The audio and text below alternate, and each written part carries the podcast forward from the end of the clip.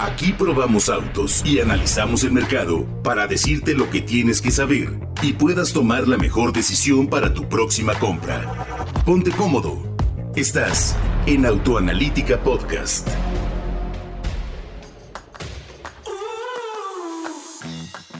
Muy buenas tardes, muy buenos días o muy buenas noches, depende de la hora en la que esté escuchando. Este es Autoanalítica Podcast y estamos en la serie de capítulos analizando la nueva MGIHS. En esta ocasión platicaremos sobre una prueba que el ingeniero, el mero mero de autos aquí en Autoanalítica, el ingeniero Alfredo Chabot Faena, a quien saludo con el gusto de siempre. ¿Cómo estás, mi querido Alfredo? Héctor, muchas gracias. De nuevo, vaya introducción. Gracias. Y un gusto hablar de esta prueba eh, que ideamos un poquito para sacarle lo máximo a la EHS, con la idea de ver realmente hasta dónde llega, pero usando solamente su batería. Es que uno de sus puntos más, eh, digamos, diferenciadores que tiene la MGIHS y que hemos platicado en los otros dos capítulos, los invitamos que vayan aquí a buscarlos en Autoanalítica Podcast, es el tema de que tiene la capacidad de moverse de manera únicamente eléctrica durante 52 kilómetros. Recordemos, no es un eléctrico, es un plug-in hybrid.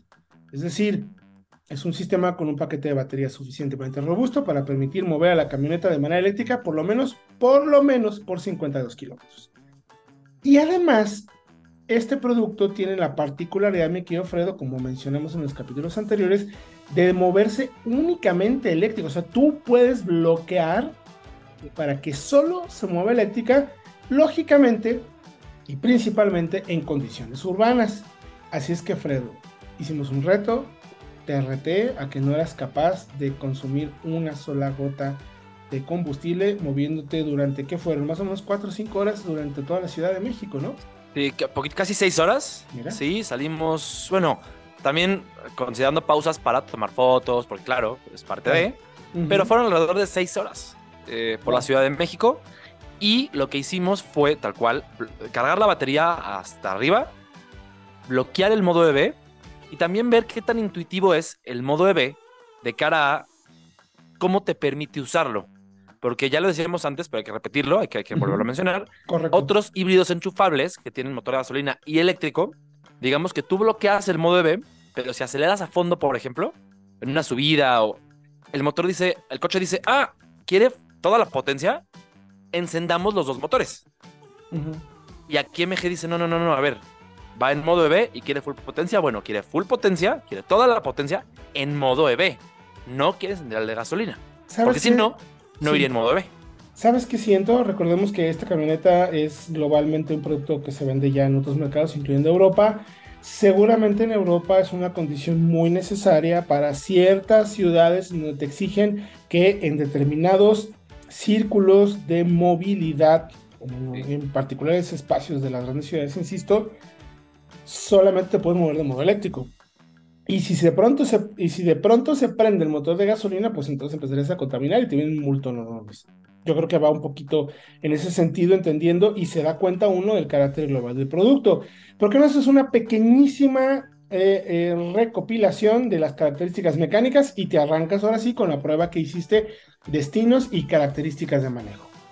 A ver, primero, motor de gasolina 1.5 turbo, el de la MGHS regular, 160 caballos.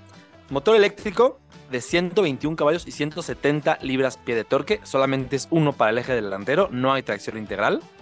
Tiene una caja muy curiosa que ya mencionábamos de 10 velocidades, pero que 6 son para el motor de combustión y cuatro son para el motor eléctrico.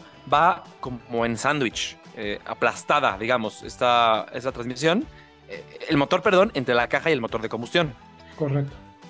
Y también eh, una batería de 16.6 kilowatts hora con estándar de carga de hasta el, americano, que es el que hay en 8 de cada 10 puntos de carga en México, es el que vas a encontrar casi siempre en nuestro país.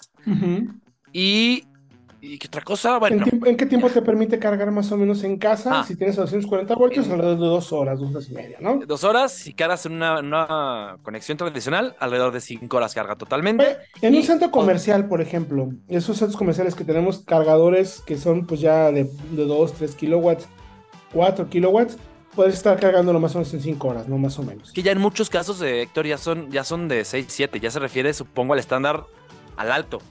Porque ya en muchos centros comerciales ya cargas con 7, 8 kilowatts, o kilowatts de, potencia. Ahora, potencia conjunta, no se me olvide, para que también entiendan un poquito la tentación que hubo de estar acelerando. Mm, raro en ti, ¿Perdón? De raro en ti que quieras acelerarle un coche. Sí, no, no, casi no tengo pie pesado. 281 caballos y 353 libras pie de torque. O sea, es un coche rápido. Ya iremos a ello después. De hecho, aunque no es su foco, tiene capacidad de remolque de tonelada y media, ¿eh? No es el foco, pero puede. Por el torque. Es que eh, va de la mano, claro. Y ahora, ahora la prueba. Sí. ¿Qué hiciste y de dónde a dónde te moviste y cómo fue la sensación de conducción del producto? A ver, cargamos, fue puramente ciudad. Cargamos el auto y en Coajimalpa, en la zona de Coajimalpa, en la Ciudad de México, y salimos hacia la zona de la Condesa a tomar un café antes de ir a trabajar temprano. Que ojo, en esa zona de la Condesa había cargadores en la calle, cargadores públicos de ningún costo y eran compatibles con la EHS, porque tiene el estándar americano que ya decíamos, interesantísimo, que puedas cargarla donde quieras y que no estés atado a este tema de es que aquí no, no, es compatible. Ahora, fue primero ese tramo, fue alrededor de 50 minutos. 40 minutos más o menos. Simulando una junta de trabajo, ahí todo. Exactamente, una reunión. Luego íbamos a salir inicialmente a la zona de Polanco, pero cambiamos el rumbo, nos salió unos pendientes por ahí y nos fuimos hasta el centro de la ciudad, por la zona de Bellas Artes, tal cual. Hay un mercado que se otros pone. 10 kilómetros, ¿no? Más o menos. Otros, otro buen tramo, otros 15 kilómetros, yo diría, sí. Son, llevamos aquí como 25. Llegamos a la zona, hicimos lo que teníamos que hacer y subimos, ahora sí, hacia Polanco. Son otros 10 kilómetros. Más o menos 5. Claro, depende por dónde te fuiste. ¿Por la ruta larga o la ruta corta? Por la ruta tradicional, por eh, Reforma y, Reforma. Y uh Polanco. Reforma Palmas, Polanco. Y luego, ya en Polanco, también estuvimos dando vueltas porque no, no, no, nos iban a dar unas cosas. Y ahí nos quedaron mal unos compañeros. Entonces, dimos un poquito más vueltas y luego salimos ya para terminar la ruta urbana hacia Santa Fe. Fueron en total, Héctor, 53 kilómetros caminados, eh, según el propio odómetro del auto. Y la batería se acabó exactamente cuando llegamos a Santa Fe. O sea, todavía llegamos, íbamos camino a Santa Fe con 3, 4 kilómetros de autonomía. Y llegando a la mexicana a dejar el coche, se acabó la batería. O sea, exacto. Hicimos un kilómetro más de consumo también, porque ojo, la autonomía varía mucho de tus hábitos de manejo, la autonomía eléctrica. Pero si sabes frenar en un coche híbrido, ayudas muchísimo, porque lo que haces es que el auto, cuando vas de bajada, aproveches energía para regenerar y cargar la batería. Obviamente no se carga tan rápido como si lo conectaras, pero sí recuperas un poquito de energía que te ayuda para ir más allá. Oye, pues muy bien. un manejo y no fue tampoco un manejo extremadamente cuidadoso. ¿eh? Yo no yo no soy capaz de hacer eso. Creo que sí, me conoces. Lo sé. no soy capaz. La verdad yo soy muy cuidadoso. Yo estoy seguro que hubiera podido llegar con 15, 20. no, no, yo soy muy cuidadoso, Yo veo, yo tengo un, manejo ecológico, defensivo. Don humilde. Verde, humilde a largo plazo. Pero no, a ver, lo interesante es eso, que a la que más te permitió ir, y, a qué velocidad llegaste a, rodar, porque a eso pues, es importante. Ciudad de México, el límite oficial, pero es que Ciudad de México no hay un dato exactamente oficial de a qué hora se prende el motor de gasolina si, si pasas a cierta velocidad, pero en Ciudad de México la velocidad máxima en ciertas zonas de acceso controlado es de 80 kilómetros por hora. Entonces, realmente, si a esa velocidad puedes moverte totalmente eléctrico, no hay, no, hay que ir más rápido igual. Porque ir más rápido en ciudad implica peligros, implica también fotomultas, no tiene caso. Con eso, Oye, 80 kilómetros por hora, perfectamente bien. En el resto del consumo, ya combinando ambos motores, ¿cuánto te puede dar de consumo de combustible combinado? Entre eh, gasolina y el eléctrico. Eh, si no me equivoco, andamos alrededor de los veintitantos kilómetros por litro. Es el último dato que vimos. Combinado solo en ciudad, manejando sin el modo B, puede irse hasta los 50 kilómetros por litro o 60. Tranquilamente. Pero ya, si metes modo autopista, por ejemplo, autopista, obviamente los híbridos no dan su mejor eh, rendimiento y ya puede estar alrededor de 15 a 16, que es un muy buen dato, pero no es tan diferente de lo de un híbrido tradicional. O sea, sí hay que, hay que, vaya, los híbridos enchufables en autopista funcionan a la perfección, pero lo mejor de, de su sistema lo dan en ciudad a bajas velocidades. Cuando frenas, regeneras, aceleras, sales del alto, es cuando menos gastan, cuando más se nota la diferencia.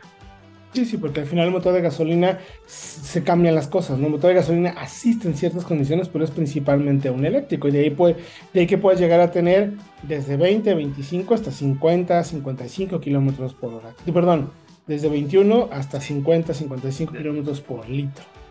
Sí, es, es, bien interesante. Porque, a ver, como decíamos en programas pasados, si tú puedes cargar tu coche en tu casa todos los días, todas las noches, 5 horas, que no es algo así, uff, qué difícil. Y puedes usarlo siempre en modo eléctrico, pues es que puedes realmente tú llenar tu tanque y luego nunca usarlo. que tu tanque de gasolina sea únicamente un respaldo. Por si tienes que de pronto de emergencia salir de la ciudad. Bueno, el plug-in hybrid te da esa ventaja que un eléctrico no te da.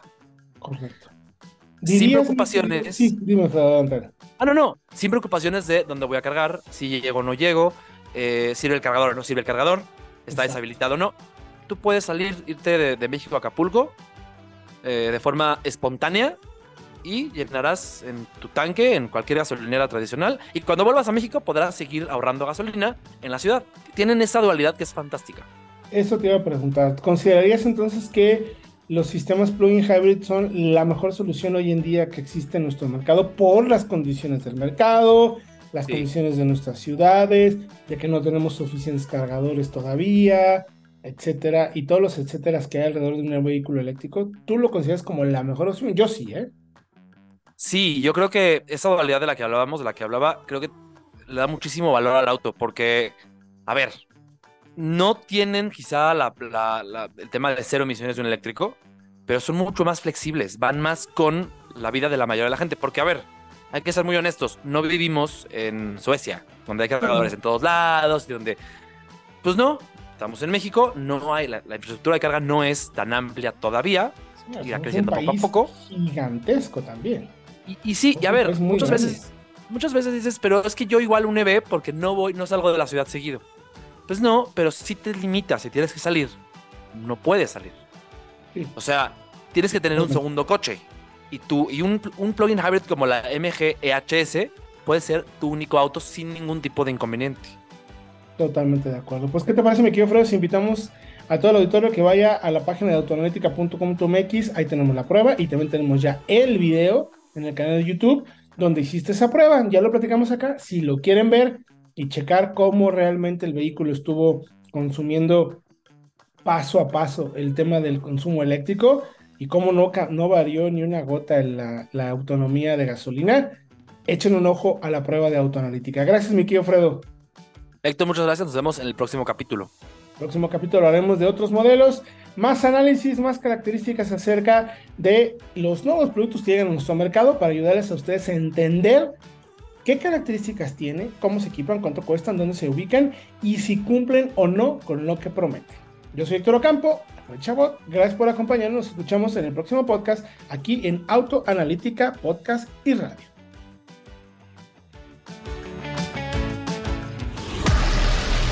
Gracias por acompañarnos. Te recordamos que podrás encontrar este y otros capítulos de pruebas, comparativas, análisis, leyendas y entrevistas en Autoanalítica Podcast. Búscanos en todas las plataformas de audio y felices compras.